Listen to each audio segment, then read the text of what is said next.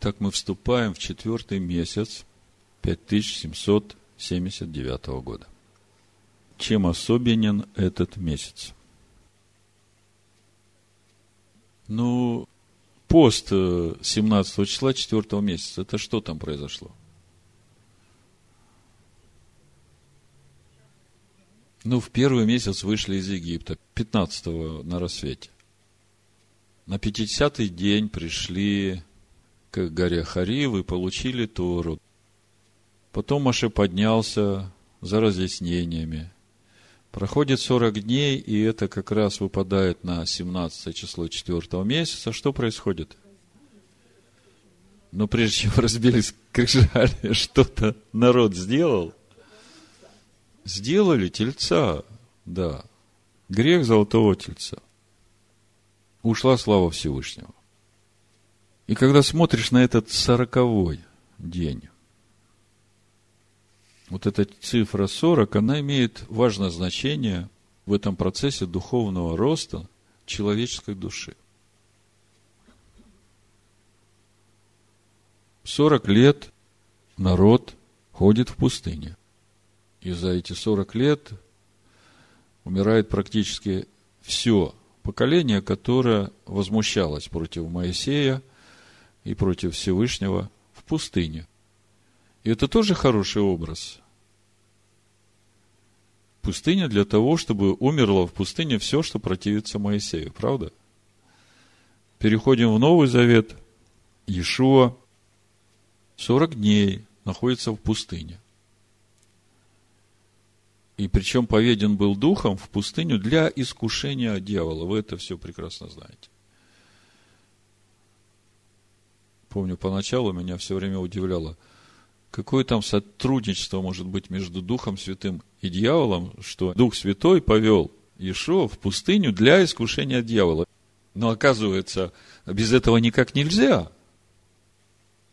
И заметьте, что этот э, искуситель, он э, не в первый день приступил, а в последний день, как мы читаем, в последний день взалкал Иешуа. А то же самое мы видим с народом, когда Маше поднялся на гору, да, 39 дней народ э, как бы был спокоен. А в сороковой день вдруг резко начал волноваться. Маше, нет, сделай нам Бога, который шел бы впереди нас. Мы потом посмотрим. То есть, вот эта цифра 40, я хочу э, на ней сакцентировать ваше внимание. Мы входим сейчас э, в этот месяц, где эта цифра 40 для нашей души начинает праздник Шивот, будет иметь особенное значение, поскольку будет определенный экзамен на верность Всевышнему нашей человеческой души. Поэтому хорошо быть подготовленным. Вообще мудрецы говорят, вы знаете, что это время, которое наступает между 17 числом 4 месяца и 9 числом 5 месяца, называется временем между теснин – я бы сказал, что это как раз время, когда ты проходишь через узкие ворота. И все, что мешает, оно должно остаться за воротами, а ты должен пройти, вот лишнее сбросить. Потому что действительно для человеческой души это проблемное время. Для духовного человека это самое такое радостное время, это вот та возможность в этой пустыне открыть эти источники живой воды. Помните, 83-й псалом, Пятый стих и дальше. Блажены, живущие в доме твоем, они непрестанно будут восхвалять тебя.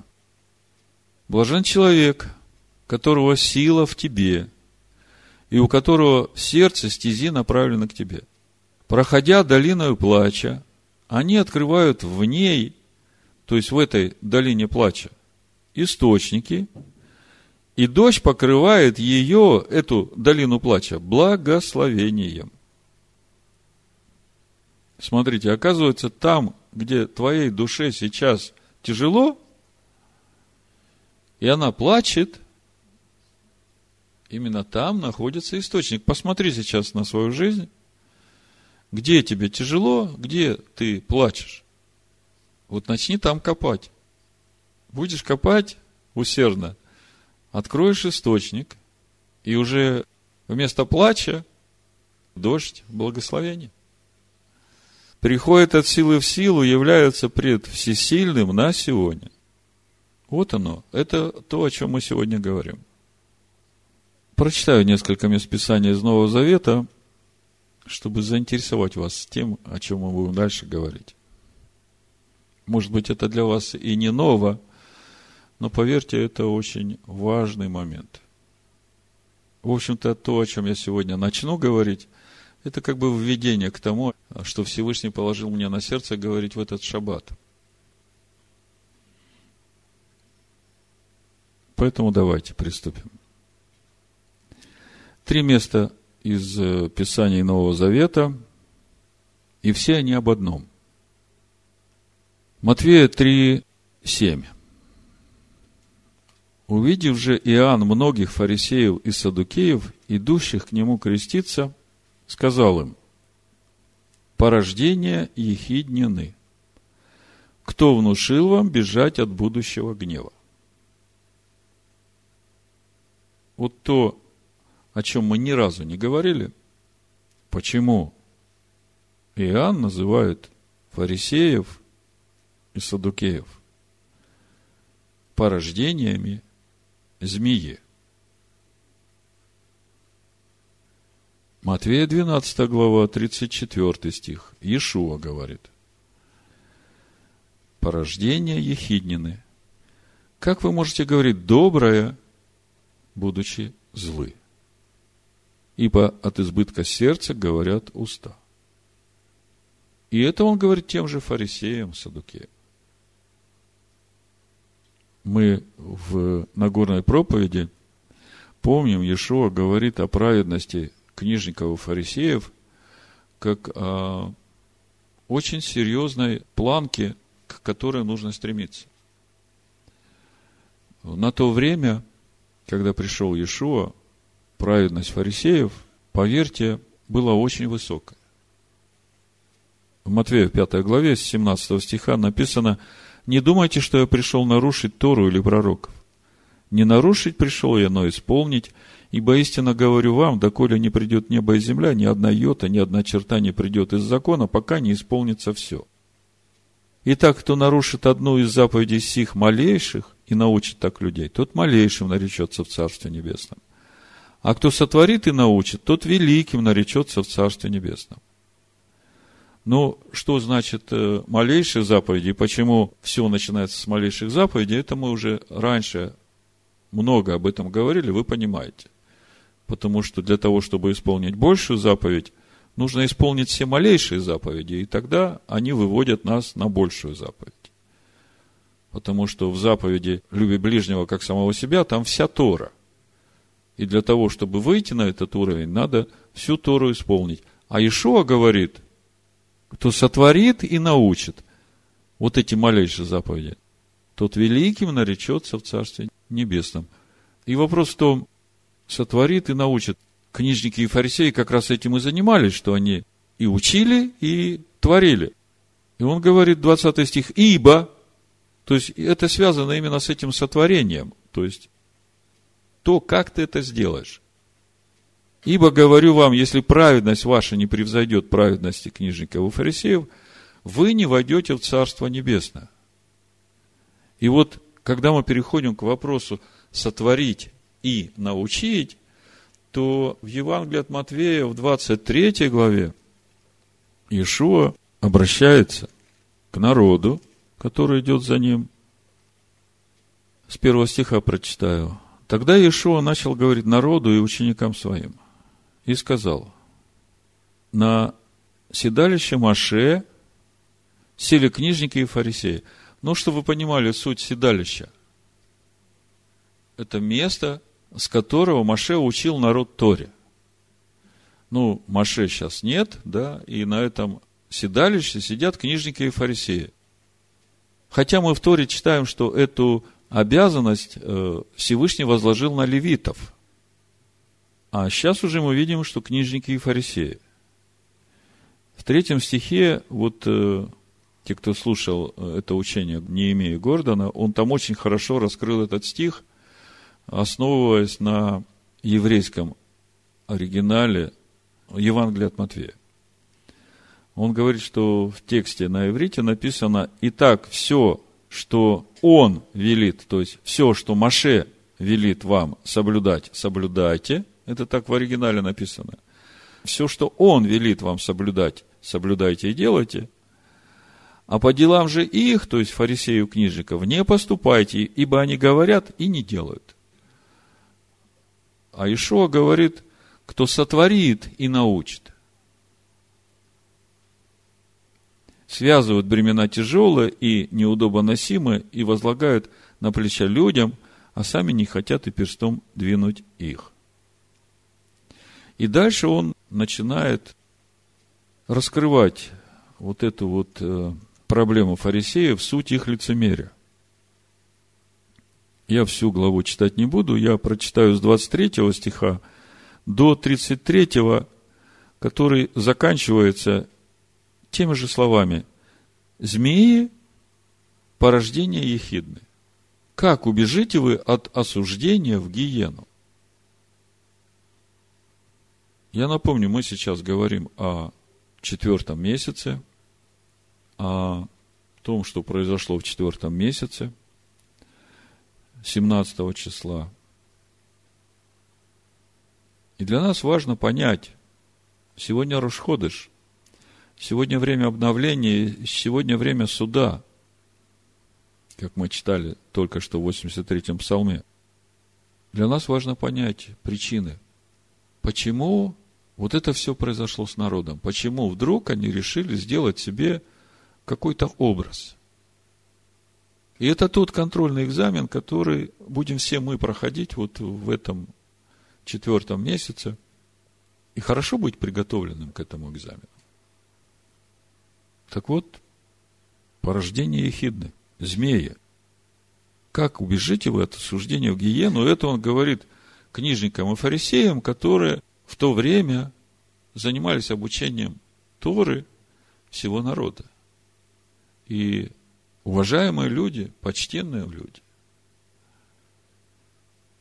Почему же такое вот э, обращение к ним? Давайте посмотрим, в чем он укоряет их.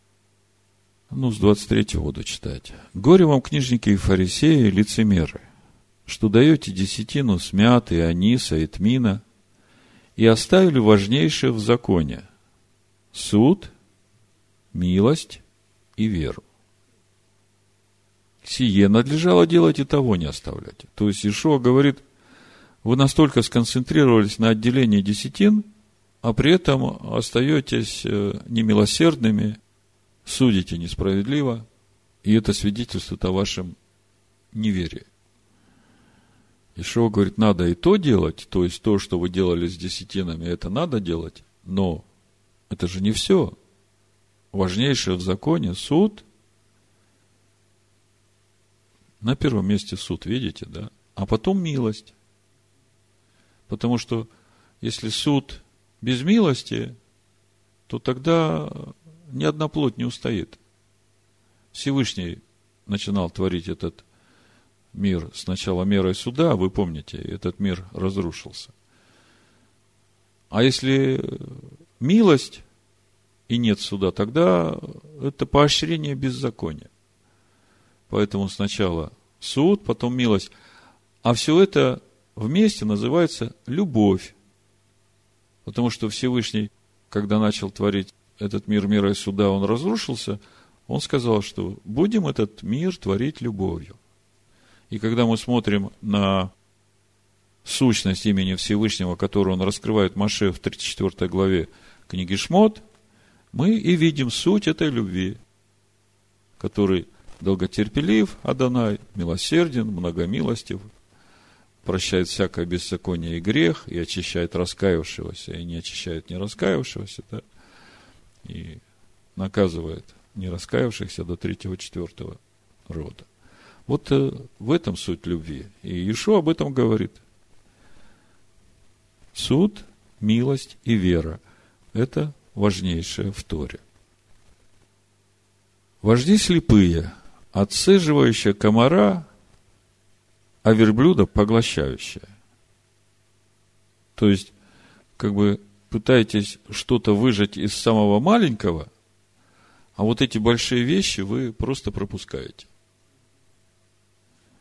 Горе вам, книжники и фарисеи, лицемеры, что очищаете внешность чаши и блюда, между тем, как внутри они полны хищения и неправды. И вот это вот образ, который нам будет нужен дальше, чтобы понять, почему же он называет их змеями, порождениями змеи.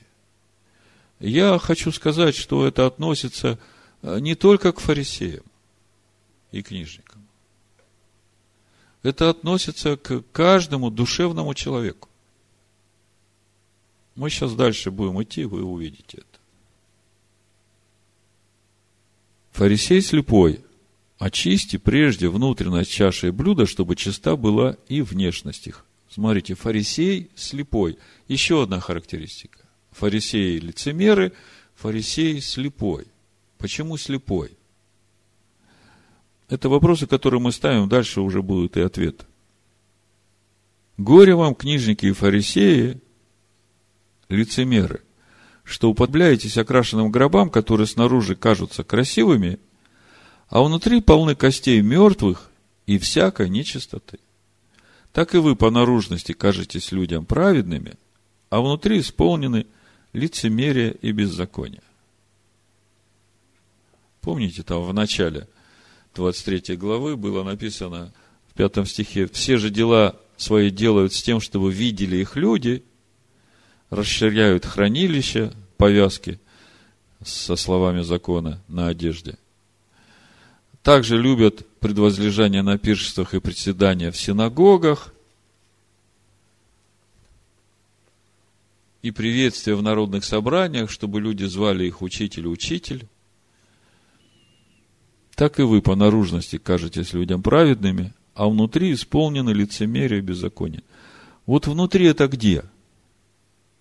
Ну, по наружу это понятно, а внутри это где?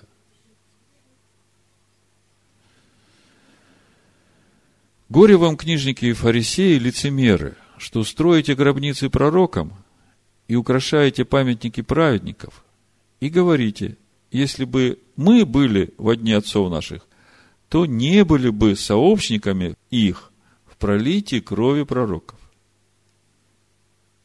Заметьте, мы сейчас пытаемся понять, почему Иешуа называет фарисеев и книжников порождениями змей. Смотрите. И говорите, если бы мы были в дни отцов наших, то не были бы сообщниками их в пролитии крови пророков. Таким образом, вы сами против себя свидетельствуете, что вы сыновья тех, которые избили пророков. Что за аргумент? Вы сыновья тех, которые избили пророков. И этим вы свидетельствуете, что вы такие же. В Матвея 12 главе, помните, как вы можете говорить доброе порождение ехидное, будучи злы? Ибо от избытка сердца говорят уста – Дополняйте же меру отцов ваших, змеи, порождения ехидны. Как убежите вы от осуждения в гиену? Эту тему я нигде не слышал, чтобы кто-то разбирал. Но вот в этот раз, размышляя над недельной главой Корах, у меня возник вопрос, где этот корень? Что вообще движет людьми, которые вдруг вот после всего, что они видели, присоединяются к Короху и к этим 250 людям именитым. Но это мы поговорим в шаббат. А сейчас еще несколько наводящих вопросов. Иешуа называет фарисеев порождениями ехидны, то есть порождение змеи. Иоанн Креститель называет фарисеев книжников порождениями змеи. Почему, когда в пустыне народ роптал против Маше и Всевышнего, пришли змеи? Почему Маше прибил на стойку казни змея? Помните? Вознес на шест. В Новом Завете, в третьей главе Иоанна, мы уже читаем как бы свидетельство и подразумевается, что мы как бы уже понимаем, почему Всевышнему нужно было Машеха Иешуа, сына человеческого, вознести на стойку казни. Как бы понимаем, но на самом деле-то мы и не понимаем. Потому что если бы мы понимали, то тогда бы мы понимали, почему Иешуа называет фарисеев порождение ехидны. Иоанна 3 глава мы хотели посмотреть. 12 стих, Иоанна 3 глава. Если я сказал вам о земном, и вы не верите, как поверите, если буду говорить вам о небесном? Ну, Ишуа Никодиму сказал, что тебе нужно родиться свыше. И он Никодиму говорит, слушай, ну, ты хороший человек. Ну, если ты не родишься свыше в Царство Всевышнего, не войдешь. Ну, то, что Никодим там удивляется, он говорит, о чем ты говоришь, что я должен а, от мамы второй раз родиться, войти в утробу и еще раз родиться? И это же член Сангидрина. Почему вдруг все они стали порождениями змеи? Это только про них или про всех человеков? Лукаво сердце человеческое более всего и крайне испорчено – кто узнает его? Вот где корень. Если я сказал вам о земном, и вы не верите, как поверите, если буду говорить вам о небесном? Никто не восходил на небо, как только сшедший с небес Сын Человеческий, сущий на небесах. И как Маше вознес змею в пустыне, так должно вознесено быть и Сыну Человеческому – что это значит? Зачем это? Почему? Причем здесь змей и сын человеческий. Как бы мы все время читали, кивали, да, а в чем логика? Но потом мы у Сираха читаем, что оказывается, вот этот змей, которого Маше – вознес в пустыне, это как раз и есть вот эта человеческая природа, которая противится закону Всевышнего.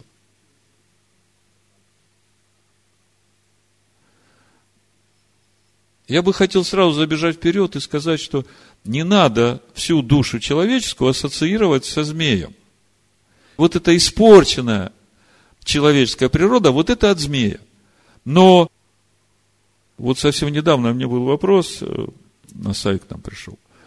Человек спрашивает, я не понимаю, как это может быть, что люди в миру поступают гораздо более человечно, по-божьему, чем э, те, которые называют себя христианами. Вы можете мне ответить? Смотрите, Римлянам вторую главу, 14 стих. Ибо когда язычники, не имеющие закона, не имеющие Торы, по природе законное делают, то не имея Торы, они сами себе Тора. Они показывают, что дело Торы у них написано в сердцах, о чем свидетельствует совесть их и мысли их, то обвиняющие, то оправдывающие одна другую. О чем это говорит? О том, что когда-то у всех людей закон был написан на сердцах человеческих душ. Понимаете? А потом, когда люди пустились во многие помыслы, начала искажаться эта человеческая природа. Но многие люди, живущие в миру, которые поступают честно, справедливо, они свидетельствуют о том, что в их душе есть вот эта божественная природа – которая сохранилась и не испортилась. Другое дело, как Павел пишет в Ефесянам 2 главе, смотрите, 2 глава Ефесян с 1 стиха, «И вас, мертвых по преступлениям и грехам вашим, в которых вы некогда жили, по обычаю мира сего, по воле князя, господствующего в воздухе, духа, действующего ныне в сынах противления, между которыми и мы все жили некогда по нашим плотским похотям, исполняя желания плоти и помыслов, и были по природе чадами гнева, как и прочее.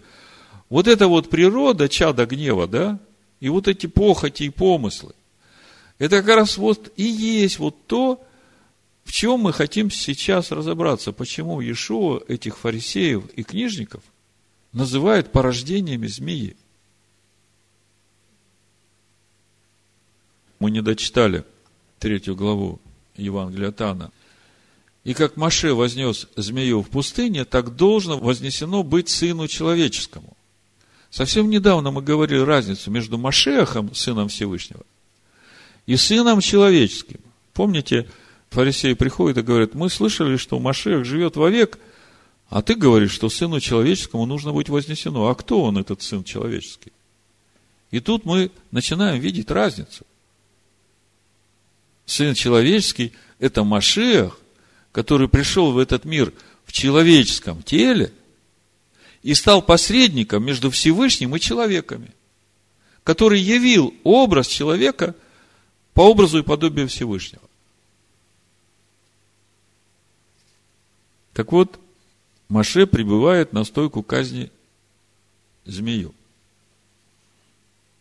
И всякий, который посмотрел на эту стойку казни, он увидел эту змею в себе, которая воспротивилась повелениям Всевышнего, раскаялся в этом и не умер. Остался жить. Так было в пустыне. Скоро мы будем читать это в книге Бамидбар. И вообще-то это все происходит в сороковой год. Это уже происходит с теми, которые должны войти в обетованную землю.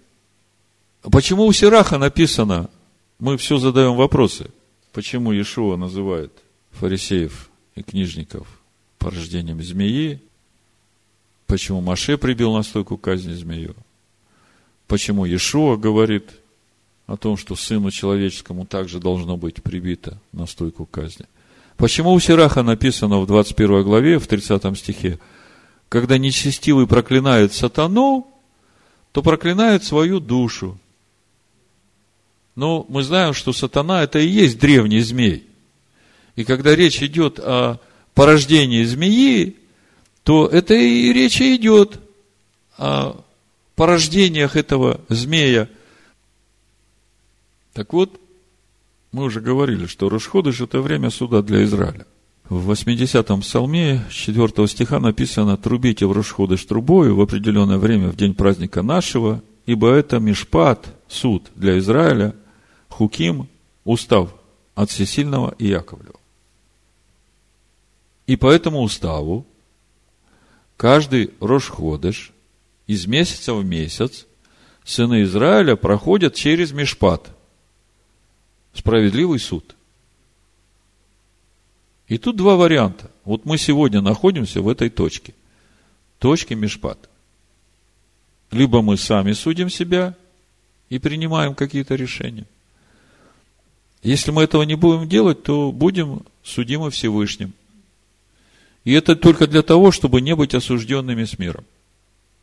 Это в 1 Коринфянах 11 главе об этом написано, с 26 стиха. «Ибо всякий раз, когда вы едите хлеб сей и пьете чашу сию, смерть господина возвещаете, доколе он придет».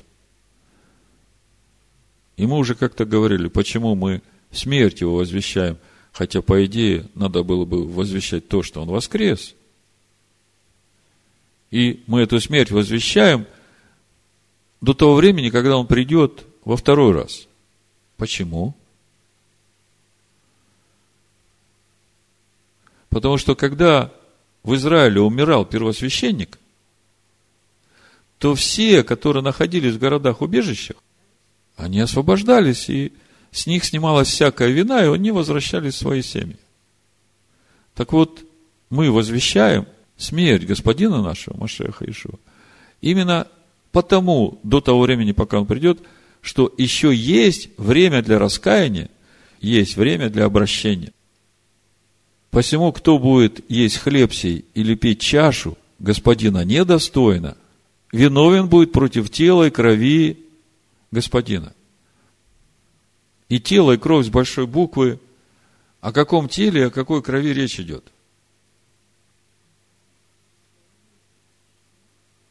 О теле и крови Машеха. Его тело – это Слово, а его кровь – это Дух. Иоанна 6 глава. Да испытывает же себя человек, и таким образом пусть ест от хлеба сего и пьет из чаши сей. Видите, как это все связано с тем, почему нужно возвещать смерть, а не воскресение Господина нашего Ишуа Машеха. Потому что еще есть время прощения. И всякий раз, когда мы вот в Рошходыш делаем это хлебопреломление, нам нужно самим пройти через суд, через законы справедливого суда Всевышнего. Если мы это делаем, если мы перед Всевышним искренне признаем свои ошибки и просим его помочь нам исправить, по сути, это то, чего он ждет от нас. Он именно хочет помочь нам. Ибо кто ест и пьет недостойно, тот ест и пьет осуждение себе, не рассуждая о теле Господнем. То есть, не рассуждая о Его Слове. От того многие из вас немощны и больны, и немало умирают. Ибо если бы мы судили сами себя, то не были бы судимы. Будучи же судимы, наказываемся от Господина, чтобы не быть осужденными с миром. Ну, вы все знаете это место. Возвращаемся к четвертому месяцу. Главный вопрос, почему народ, вдруг увидев, что Маше не приходит, решает сделать себе образ Бога. Исход 32 глава, первый стих написано, это тот сороковой день четвертого месяца. Когда народ увидел, что Маше долго не сходит с горы, то собрался к Аарону и сказал ему, «Стань и сделай нам Бога, который бы шел перед нами». Ну, Бога с маленькой буквы написано. Ибо с этим человеком Маше, который вывел нас из земли египетской, не знаем, что сделалось. Ну, что тут происходит? Народ хочет иметь видимый образ, который будет идти перед ними. До этого Маше шел перед ними, у них как бы вопроса не было – а тут, как Маше не стало, паника пришла. Надо какой-то образ сделать, чтобы он шел перед нами. Откуда вдруг это желание? Где этот корень? Вот почему вдруг это выходит э, главным в желании человека, который вышел из Египта, видел чудеса Всевышнего, заключил завет со Всевышним, где там э, вторая заповедь звучит, что никакого образа не делай. Вы можете мне сказать, что заставило их вот это сделать? Вы знаете, я скажу вам, в чем корень.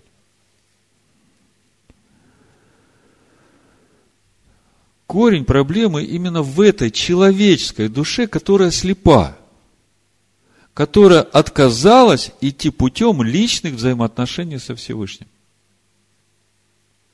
Вот 40 дней прошло именно с того момента, как они отказались от личных взаимоотношений со Всевышним. Наступил сороковой день, мы говорили, для человеческой души это время ее экзамена. Или она откроет для себя источник в этой долине плача, или же она себя там и похоронит. В этой долине плача. Почему я так говорю? Давайте вернемся на 40 дней раньше, чтобы вам это увидеть. Ну, сначала в книге Шмот два стиха прочитаю, 18 и 19, а потом перейдем в книгу Дворим, пятую главу, и разберем чуть подробнее этот эпизод, потому что вот эта ехидна, она как раз там. Шмот, 20 глава, 18 стих. Весь народ видел грома и пламя, и звук трубный, и гору дымящуюся, и, увидев то, народ отступил и стал вдали, и сказали Моисею, говори ты с нами, и мы будем слушать, но чтобы не говорил с нами всесильный, дабы нам не умереть. Давайте чуть подробнее теперь в дворим прочитаем. Но вы уже начинаете чувствовать, кто говорит. Дворим 5 глава, 23 стих. И когда вы услышали глаз из среды мрака, и гора горела огнем, то вы подошли ко мне, все начальники колен ваших и старейшины ваши, и сказали, вот показал нам Адонай всесильно наш славу свою и величие свое, и глаз его слышали мы из среды огня. Сегодня мы видели, что Всесильный говорит с человеком, и сей остается жив. То есть, оказывается, со Всевышним можно говорить. И мы это сегодня увидели. Но теперь для чего нам умирать? Непонятно. Увидели, что человек остается жив, и тут же говорит, а для чего нам умирать? Ибо великий огонь сей пожрет нас. Слушайте, они видели, как Маше входит в этот огонь. И он Маше не вредит. Ибо великий огонь сей пожрет нас, если мы еще услышим глаз Таданая Всесильного нашего, то умрем. Ибо если какая плоть, которая слышала бы голос Бога живого, говорящего среды огня, как мы, и осталась жива. Если какая плоть, которая могла бы слышать голос Всевышнего, говорящего среды огня, и осталась жива. А помните, огонь, одесную его, вот идет Адонай с тьмами святых, одесную его огонь, чего? Торы. А если какая-то плоть, которая бы слышала голос Бога из Торы говорящего и осталась жива? Ну, мы только что говорили, есть два варианта. Или ты будешь судить сам себя, слыша голос Всевышнего из Торы, и будешь просить Всевышнего помочь, и он с радостью это будет делать. Или же ты скажешь, не, я не хочу так близко подходить к Всевышнему, мне и тут хорошо, вот так, как все было, вот э, пусть Моисей говорит, что мне делать надо, и я буду делать, и снаружи я буду праведным, а вот что в моем сердце, что там в гробу моем, это только я знаю. Приступи ты и слушай, что скажет тебе Адонай Всесильный наш, и ты пересказывай нам все, что будет говорить тебе Адонай Всесильный наш, и мы будем слушать и исполнять. Вот это вот, можно сказать, самый трагический момент в жизни сынов Израиля. Вот то, что потом дальше началось, это уже все следствие. Следствие отсутствия личных взаимоотношений со Всевышним. Фарисей слепой, мы говорили – Почему он слепой? Фарисей глухой. Почему он глухой? 28 стих. И Адонай услышал слова ваши, как вы разговаривали со мной. И сказал мне Адонай, слышал я слова народа сего, которые не говорили тебе. Все, что не говорили они, хорошо. Я вот когда это читаю, у меня поначалу был вопрос, что ж тут хорошего? И сразу вспоминаю третий день творения. Земля произвела дерево, но не дерево плод, как говорил Всевышний. А Всевышний говорит, хорошо. У что хорошего-то? Маше пойдет путем устроения внутренней скини – а народ теперь будет иметь общение со Всевышним через э, скинию по образу. Но это мы сейчас вернулись на 40 дней раньше. И вот Маше пошел за инструкциями, наступает сороковой день, слепая душа в пустыне, Маше нет, Нету этого посредника, через которого они могли бы получать, что делать. Что остается? Нужен какой-то образ. Мы помним, в Египте были образы богов. И нам надо вот этот образ этого Бога, который бы шел впереди нас. Смотрите, дочитаем пятую главу, Дворим, 29 стих. О, если бы сердце их, это Всевышний говорит, было у них таково, чтобы бояться меня и соблюдать заповеди мои во все дни, дабы хорошо было им и сынам их вовек. То есть Всевышний говорит хорошо. Все, что они не говорили, хорошо. Вот если бы их сердце было такое, чтобы они боялись меня и соблюдали мои заповеди, тогда бы и им, и сынам их хорошо было – 30 стих. «Пойди, скажи им, возвратитесь в шатры свои, а ты здесь останься со мною».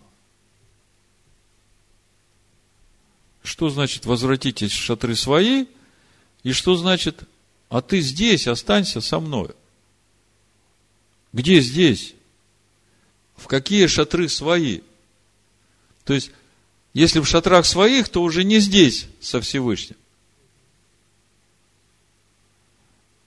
То есть возвратиться в шатры свои, это значит возвратиться в свою человеческую душу и стать слепым и глухим.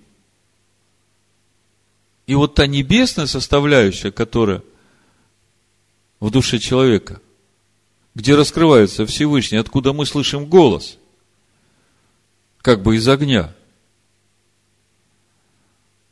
она закрылась. И человек стал с этой своей человеческой душой. И вот тут теперь мы видим вот эту главную причину, которая заставляет эту душу делать себе образ. То есть, когда человек отказывается от личных взаимоотношений со Всевышним, Маше не стало, а человек как бы хочет – иметь с Богом взаимоотношения. И вместе с тем э, лишних взаимоотношений не хочет иметь, потому что хочет своей жизнью жить. Но взаимоотношения иметь хочет. И вот здесь вот как раз и рождается это желание иметь образ. Вот вы посмотрите, сколько у нас э, традиционных христианских течений, да? И у всех у них образы, которые можно прийти там и попросить чего-то. А почему это все? Да все потому, что человек не захотел иметь личных отношений со Всевышним. Всевышний хочет общаться с человеком, хочет учить его, а человек говорит, нет, я в будни буду жить для себя. А вот э, приду там в воскресенье, там у кого какой день, я принесу подарок э, своему образу, попрошу его, и он мне сделает то, о чем я попрошу, он там походатайствует дальше. Так по сути, это же смертный приговор этой душе. Порождение Ехиднины. Хотите со мной иметь общение через сделанный человеческими руками образ? Хотите жить своей жизнью? Всевышний говорит, я дал свободу выбора каждому человеку. То есть мы видим, что все эти посредники с видимыми образами приводят к идолопоклонству. Приговор Всевышнего, исход 32 глава, 7 стих. И сказал Данай Маше, поспеши сойти, ибо развратился народ твой, который ты вывел из земли египетской.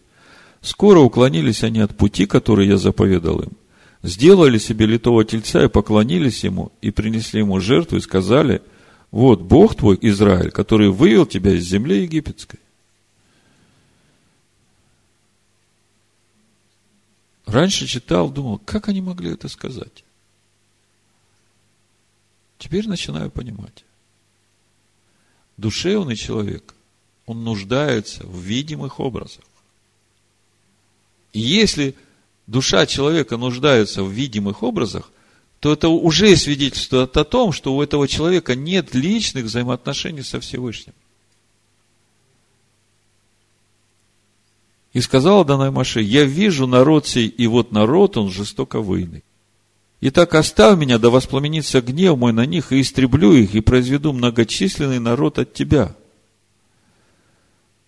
Но Маше стал умолять Адоная Всесильного своего и сказал, да не воспламеняется гнев твой, Адонай, на народ твой, который ты вывел из земли египетской, силой великой и рукою крепкой, чтобы египтяне не говорили, на погибель он вывел их, чтобы убить их в горах и истребить их с лица земли. Отврати пламенный гнев твой и отмени погубление народа твоего. Вспомни Авраама, Ицхака, Израиля, рабов твоих, которым клялся ты собою, говоря, умножая умножу семя ваше, как звезды небесные, и всю землю сию, о которой я сказал, дам семени вашему, и буду владеть вечно. И отменил Адонай зло, о котором сказал, что не наведет его на народ свой – и тем не менее, далее мы читаем, после того, как левиты поразили три тысячи человек, 30 стих здесь же, Шмот, 32 глава.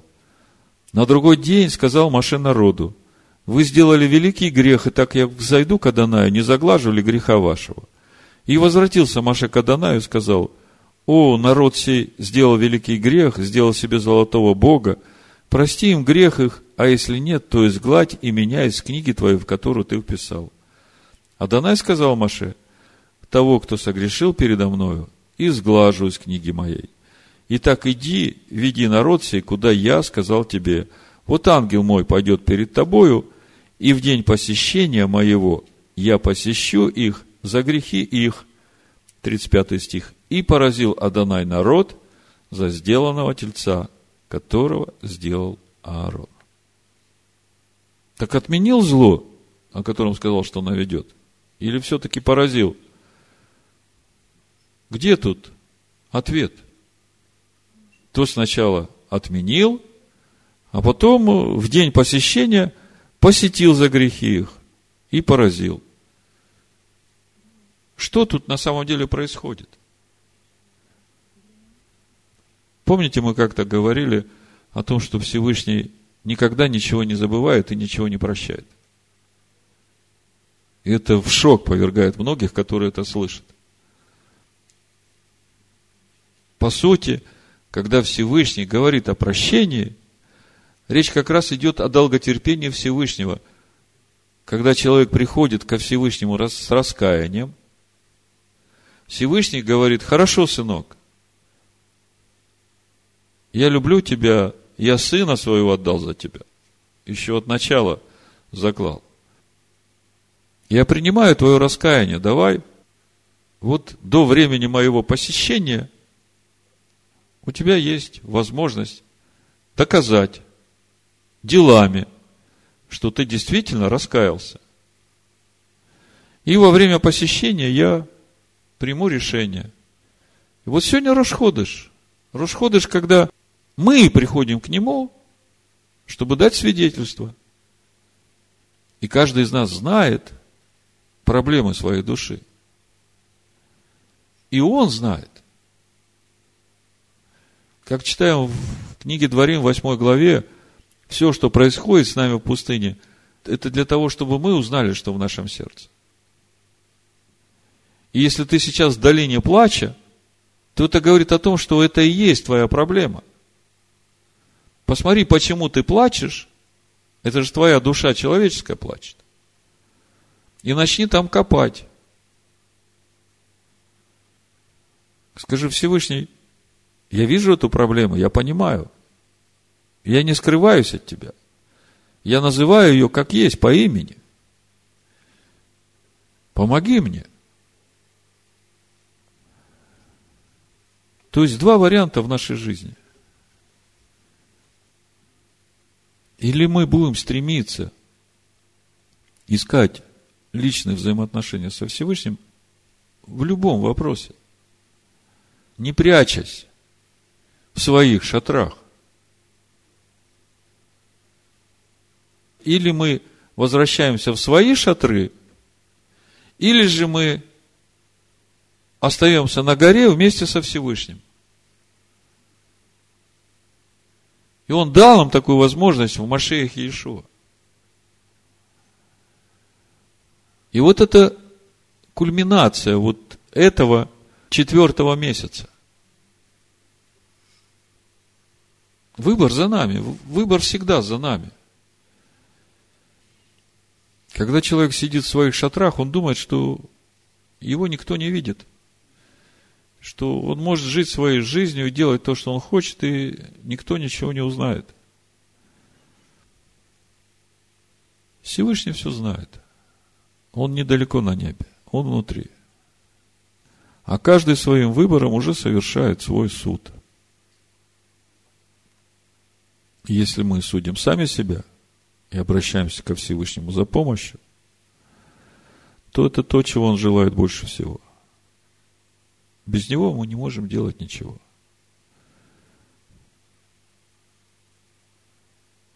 Он наша сила, и Он наша крепость.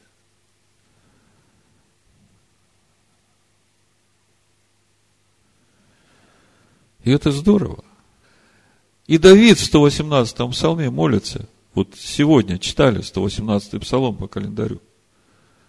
Он говорит, Всевышний, расширь мое сердце, и я потеку путем заповедей твоих.